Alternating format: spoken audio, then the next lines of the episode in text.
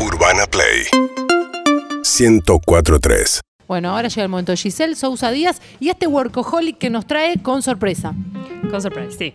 Bueno, arrancamos con la pregunta. Sí. Bueno, ustedes son especialistas en esto. ¿Cómo se imaginan a un workaholic? Traje, camisa. No, son nosotros, Ah, todos work- ok. No, Pero déjame ir Ya ahí. se lo imagina así. Pensé, Me lo imagino. Traje camisa, no 90.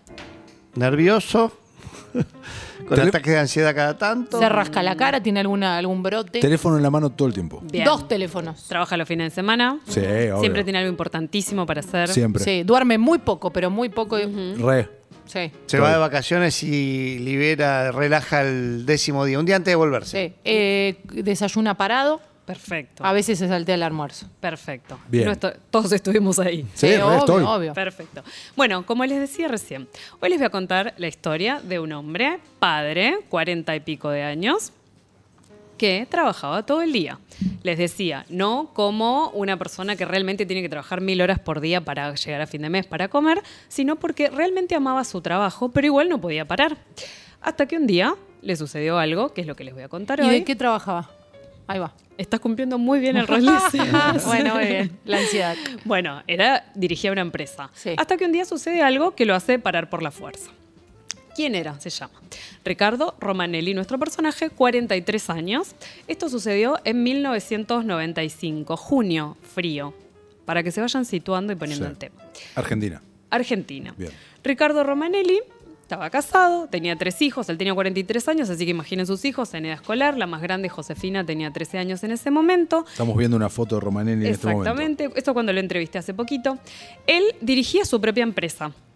Había, era ingeniero, había estudiado también economía, tenía su propia empresa y le estaba yendo muy bien. Digo, él me dice, como todo ejecutivo muy joven, me importaba mucho que el dinero. Sí. ¿No? Me estaba yendo el dinero, el prestigio, el ascenso. Sí, sí. 95, 1 a Esa 1 bolita aparte. de la que no te puedes bajar si sucede. Exactamente, 95 1 a 1. Como si te vos, va bien, en esa época. Y Sí. yo hice la diferencia. Ahí. Si te va bien, te va muy bien. Bueno, él me decía, yo no me consideraba un workaholic. Trabajar 12, 14, 16 horas por día los fines de semana, para mí era lo normal. Ese 2 de junio de 1995, el día arrancó como cualquier día de su vida. Se fue a trabajar a la oficina, tuvo una reunión, se subió al auto, fue, vino. A la tarde volvió para su casa porque al día siguiente, muy temprano en la mañana, tenía una reunión en Entre Ríos. Una reunión, iban a reestructurar una empresa que estaba dando pérdida y él era el director y el que tenía que resolver ese gran problema porque lo habían contratado por una empresa, una línea aérea de verdad, como que era una empresa muy grande. Bueno, llegó a la casa, se pone a preparar su bolsito, había venido de trabajar todo el día y cuando está saliendo, su hija, Josefina, se pone los pies de la cama, lo mira y se pone a llorar. Y él le dice, pero ¿qué pasa, hija? ¿Qué, qué te pasa? Y su hija le dijo, lo que pasa es que vos te vas y venís todo el tiempo y yo tengo miedo que algún día te pase algo y no vuelvas. Bueno, él hizo lo que hacemos todos los padres cuando nuestros hijos nos hacen ese reclamo y nos tenemos que ir a trabajar, que es que los tra- la tranquilizó, le dijo, hija, no pasa nada, quédate tranquilo, papá se va y vuelve. Bueno, agarró su bolsito y se fue para Aeroparque, para tomarse un avión de la misma línea aérea a la que iba a trabajar. Eh, de la, la línea aérea se llama LAER, no existe más. La línea, sí, sí. No La he tomado, más, creo que no, existe más. Bueno, cuando llegó a Aeroparque, acá muy cerquita, en la ciudad de Buenos Aires, se subió al avión junto, el avión era un avión de apoyo de la- del avión de línea, o sea, un avión chiquito. Se subió al avión con otras seis personas. Entre esas seis personas estaba un amigo de él de toda la vida, compañero del colegio, que se había quedado sin trabajo y él lo había llevado a su empresa, piloto, copiloto, o sea, la tripulación, él y dos personas a las que él no conocía que tuvieron la mala suerte de estar en el momento equivocado, en el lugar equivocado, porque esas dos personas habían querido tomar un avión de línea, lo habían perdido, y cuando vieron que ellos iban para Entre Ríos les preguntaban si le hacían la gauchada de llevarlos. Y ellos le dijeron que sí, y se subieron al avión. Ricardo se sube al avión a las 7 de la tarde y empiezan a planear por arriba al Río de la Plata. Él, muy preocupado por su trabajo, agarra sus papeles y automáticamente se abrocha el cinturón, ubíquense, se sienta atrás del copiloto y se pone a mirar para abajo los papeles. Un avión muy chiquito, por Un lo que contás. chiquitito, sí, para seis personas son esos aviones muy chiquitos. Se pone a mirar sus papeles y no miró para afuera, no miró el clima, nada, nada le parecía demasiado importante. Y empieza a suceder justo en ese momento una sudestada. Todos los que vivimos en la ciudad de Buenos Aires sabemos lo que es una sudestada. Bueno, la temperatura se va a pique total en ese momento, empieza a hacer un frío tremendo, una lluvia terriblemente copiosa, no se veía para ningún lado. Y él me dice, "Imag- lo que vino después eh, fue como sin anuncio. Me dijo, cerrá los ojos, cierren conmigo los ojos Sí. porque yo lo, lo vi cuando él me lo contó. Me dijo, imagínate que estás en un auto a 200 kilómetros por hora, en la oscuridad total, y te la das de lleno contra una pared de hormigón. Eso sentí yo en ese momento. Cuando un avión cae al agua, el agua se convierte en piso, básicamente. no es caer al agua como palito. Bueno, ese me dijo fue el impacto que yo sentí. De 0 a 100. ¡Pum! Me dijo, cuando reaccioné y abrí los ojos, no tenía ni la menor idea qué había pasado ni dónde estaba. Ya era de noche, sudestada, olas, agua marrón, lluvia que no se veía ni las manos Adentro del avión él. adentro del avión. Cuando miró alrededor, vio que el fuselaje estaba deformado y se le había venido encima. Silencio. Agua marrón entrando por todos lados. No sabía bien qué había pasado. Él dice que tardó bastante como en reaccionar porque como no veía, no entendía lo que había pasado. En ese momento pasó algo que para mí, a mí me pone la piel de gallina porque me parece muy flashero, especialmente para gente que no cree demasiado en nada místico hasta que le pasa. Él dice que en ese momento sintió una voz que le decía, Señor, por favor, abra la salida de emergencia. Y me dijo, y obviamente yo hice lo que me decía esa voz, que fue accionar una palanca que la encontré así como tanteando, me desabroché el cinturón de seguridad, se abrió un poquito el ojo de buey, había una ventanita redonda al lado de él, logró abrirla un poco, dice que empezó a entrar agua como si fuese una manguera gigante por ese lugar, hizo fuerza por la ventana y logró salir, sacar un pedazo del cuerpo, o sea, enfrentarse al agua a esa velocidad que entraba. Y logró empezar a salir. ¿Por qué me pone la piel de gallina? Cuando termina esta historia y él se sienta a leer las autopsias, y con esto les digo qué pasó con el resto de sus compañeros, con ¿Único todo el que estaba ahí, eh, vio que todos se habían desmayado en el impacto. O sea, nadie le había hablado.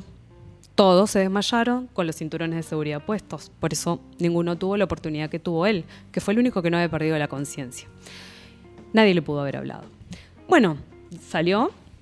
Dice que en el momento que él sale, logra pararse en un ala. Recién ahí se dio cuenta de lo que había pasado y enseguida se, resbala porque el avión se lo estaba tragando el río. O sea que no estaba en, un lugar plano como para hacer equilibrio. Bueno, se cayó al agua, se tiró, las olas lo tapaban, la adrenalina empezó, por supuesto, a tragar agua. Y en un momento se dio cuenta que tenía que tratar de, de bajar. Estaba su amigo, además de las otras personas en el avión. Bueno, trató de bucear. Él era un muy buen nadador. Pero vieron que uno puede ser muy bueno y en situaciones extremas. Y dijo, yo puedo bucear a buscarlo. Hay una ventana abierta. Y me dijo, bueno, bajé y en el momento que bajé me di cuenta de dos cosas. Bucear en el río de la Plata es bucear a ciegas. Y Agua. encima de noche. De noche, agua marrón, olas. No, no, no se ve, no se ve. Me dijo, no nunca lo vi al avión. O sea, fue en un segundo, nunca lo, no, no lo pude ni volver a tocar. Por supuesto, no, no pudo hacer nada y encima en ese momento se dio cuenta de que el avión lo estaba tragando a él también. Y cuando quiso salir a flote, se dio cuenta que tenía un problema mucho mayor, él mismo, que era ¿cuál? El ¿Qué frío. se imaginan? El frío era un gran problema. Hipotermia. El riesgo de hipotermia era un gran Que problema. no tenía nada para mantenerse. No había ningún objeto que lo haga flotar. Eso era otro gran problema. La ropa era un gran problema. Lo pesada. abajo. 1995. Tenía puesto un jean, una camisa y botas texanas. Buah, claro. ¿Qué le pasó? Las botas se llenaron de agua y él me decía era como tener dos baldes de hormigón, uno en Ay, cada Dios pie, que me tiraban para abajo.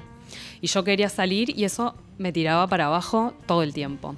Así que dijo que resistió lo que pudo, había cometido el terrible error de sacarse la camisa. Por supuesto que no sabía, pero sí sabía, porque era buen nadador, eh, que en menos de dos horas se iba- le iba a dar un paro cardíaco por la hipotermia. O sea que tampoco tenía mucho tiempo, aún si lograba flotar.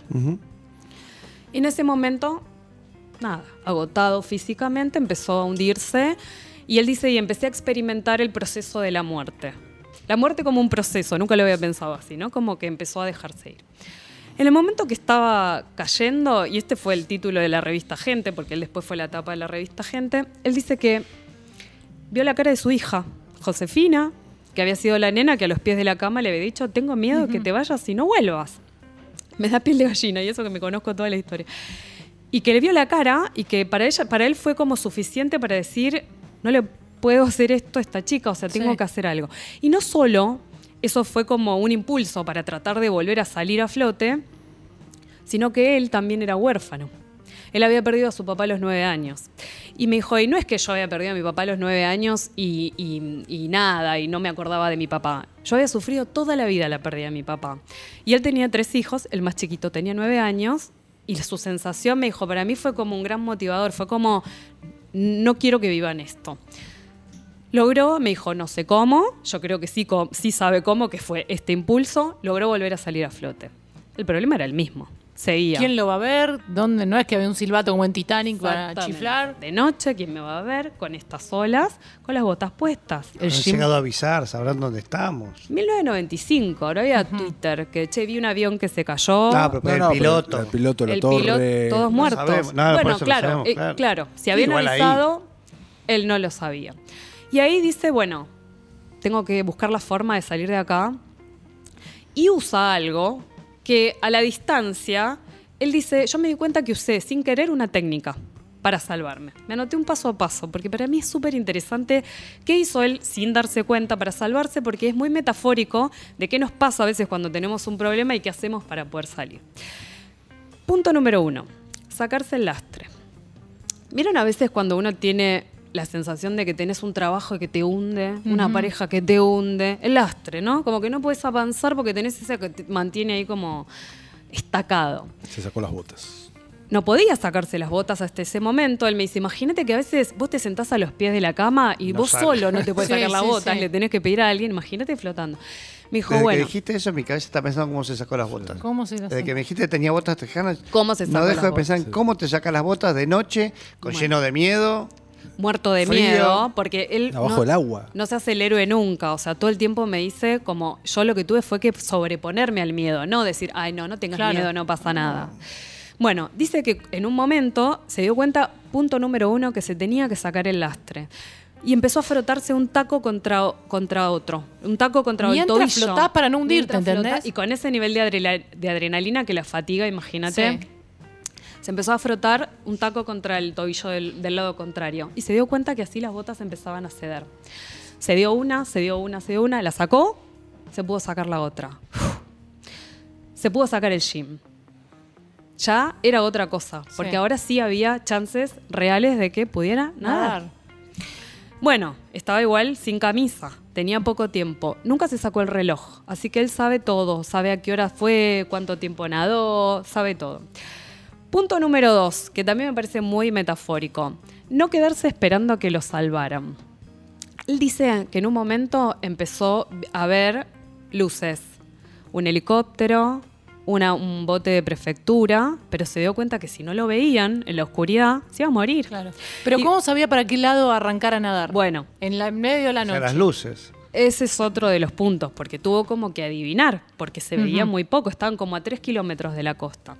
Y para mí esto de no quedarse esperando que lo salvaran también es muy metafórico, porque me parece que a veces nos pasa eso de mm, que te quedas esperando que, no sé, que venga tu jefe a aumentarte el sueldo, que aparezca el amor de tu vida para dejar el tóxico, no sé, me parece que hay mil ejemplos, que uno está esperando que pase una, que te, que te salven. Se dio cuenta de que lo estaban buscando, pero que no po- pues tenía el tiempo marcado, le iba a agarrar Sí. un paro. No podía quedarse esperando a que lo salvaran. Punto número tres, que esto se dio cuenta después. El valor relativo del dinero. Él me dijo, para mí, eso fue como un gran aprendizaje. Yo que me movía por el dinero, yo que tenía en el bolsillo del jean toda mi plata y todas mis tarjetas, no digo que el dinero no importe, no voy a traer esa, esta conversación No. acá porque ya sabemos que sí importa. Me dijo, pero en esta situación, solo en el medio del río, hundiéndome, todo mi dinero no servía para nada. Punto número cuatro. Esta no es. Corre riesgo de ser medio Ivana Nadal, pero entiéndanlo. Confianza en uno mismo. No, ahí también te Eh, puedo, retomo. Sí, si no te, te. Confianza en uno mismo, pero confianza en, la- en lo que uno sabe hacer. Me dice, a mí me empezó quieto, me empezó a comer la cabeza mis propios pensamientos. Me voy a morir, me voy a hundir, voy a dejar a mis hijos solos, me voy a morir, me voy a hundir. ¿Viste? La cabeza Mm. labura. Confianza en uno mismo es, cuando viste, yo decía, Giselle, sos periodista hace 20 años, ¿cómo no vas a poder hacerlo? Él me decía, yo sé nadar, yo sé Sí. nadar, no es como va a venir el universo a salvarme, es, pero yo sé nadar. Entonces me dijo, recuperar esa confianza fue clave, decir, bueno, yo puedo, o por lo menos puedo intentarlo. Punto número 5. Vieron que a veces cuando tenemos un problema decimos, no tengo idea cómo resolverlo. Mm. Pensamos que la incertidumbre es total y uno está completamente a ciegas, no sé qué hacer. Una separación. No sé, no sé qué hacer, no sé. Entonces, ¿qué hago? No hago nada. Él me dijo, yo me di cuenta en esa situación que uno nunca está del todo a ciegas. Me dijo, yo no sabía para dónde nadar, pero yo sí sabía que tenía que salir del agua para que no me agarrara un paro cardíaco, por lo cual no me podía quedar donde estaba, me tenía que mover. Era la única forma de tener una oportunidad. Y punto número 6, buscar un objetivo corto y hacerlo, aunque no sea la gran solución del problema. Y él lo que vio en ese momento fue pequeñas luces. Y empezó como a mirar y no sabía si esa luz era de un barco, de un barco pesquero, de una boya, de un faro o, de, o si se la estaba imaginando. Pero nadó para ahí, era una pequeña luz violeta, porque fue lo único que vio, y para él fue, él lo llama una ventana de esperanza, una ventanita muy chiquitita. ¿Saben qué luz era? Una boya. No, Una Violeta. farmacia. no, Violeta, una luz violeta. una luz violeta chiquitita a lo lejos, a tres kilómetros de distancia, en la oscuridad. ¿Qué era? Ah, ya era costa. Casino de tigre. Un restaurante. Las luces de Pacha, Ah, Me está jodiendo. Las luces de Pacha. Las luces de Pachá. Así que empezó, eso no lo supo en ese momento, Sí, claro, él vio algo y siguió. empezó a nadar para ese lado, Se empezó a nadar para Costanera Norte. para ir a Pacha. Tremendo. Y empezó a nadar para, guiado por esa pequeña lucecita de esperanza, a la que él llamó así. Empezó a nadar para ese lado, estaba agotadísimo, flotaba, trataba de seguir, flotaba. El frío, él decía que ya no le respondía el cuerpo del frío. Él dice que cree que el agua estaba más o menos a 14 grados. O sea, imagínense el agua Sí, a sí, 14 sí. grados, No, ju- junio. junio, en una sudestada. Y él me dice, la peor parte eran las olas, me dijo, porque a mí me llevaban para un lado y para el otro y tragaba un agua contaminada que no sabía si salía cómo iba a salir. Así que no hizo pie nunca, porque era una sudestada. En una situación normal, como que a 100 metros de la costa puedes hacer pie. Él dice, yo no hice pie nunca. Y en un momento hizo pie. Pero pará, nadó tres kilómetros. Nadó los tres kilómetros en ese estado. Sale en Punta Carrasco, imagínense esta situación. Unos mozos de un salón de fiestas estaban preparando un evento, faginando los platos, mirando por el ventanal y sale Ricardo del agua como si fuese un espectro, imagínense su estado porque se estaba por desplomar, desnudo, en calzoncillos y, y ya estaba en un estado como de congelamiento que no podía ni hablar, o sea que no podía ni explicarle lo que le estaba pasando. Así que dice que los mozos, él se acuerda que los mozos se miraron como diciendo, ¿qué, hacemos? ¿Es un zombie? ¿Qué esto? pasó? Es un zombie. Así que fueron a buscarlo, lo arroparon con manteles, le fueron a la cocina, abrieron los hornos, algo para devolverle un poco de la temperatura. Y ahí cuando llegó el SAME, eh, estaba, tenía 28 grados. O sea, el límite, el límite para que le agarre un paro cardíaco. Sí. O sea, salió en el momento justo.